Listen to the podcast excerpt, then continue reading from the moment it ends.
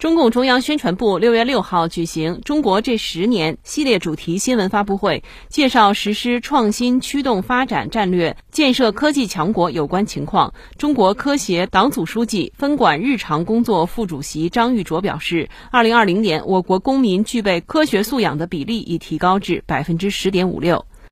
过去十年里面呢，得益于这个科学普及的推广。呃，全民科学素质啊，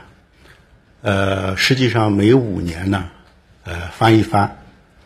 那么“十三五”期间呢，二零一五年那一年的数字啊，是百分之六点二；二零二零年呢，是提高到了百分之十点五六啊。那么，这主要得益于呢科学普及的组织力不断的提高。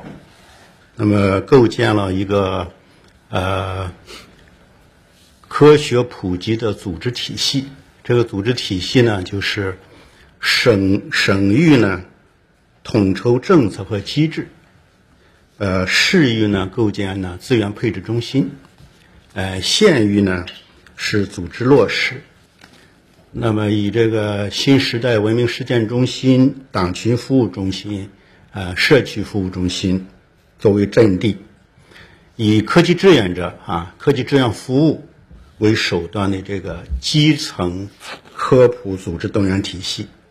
打造一个六位一体的这样一个工作体系，就包括品牌、平台、机制、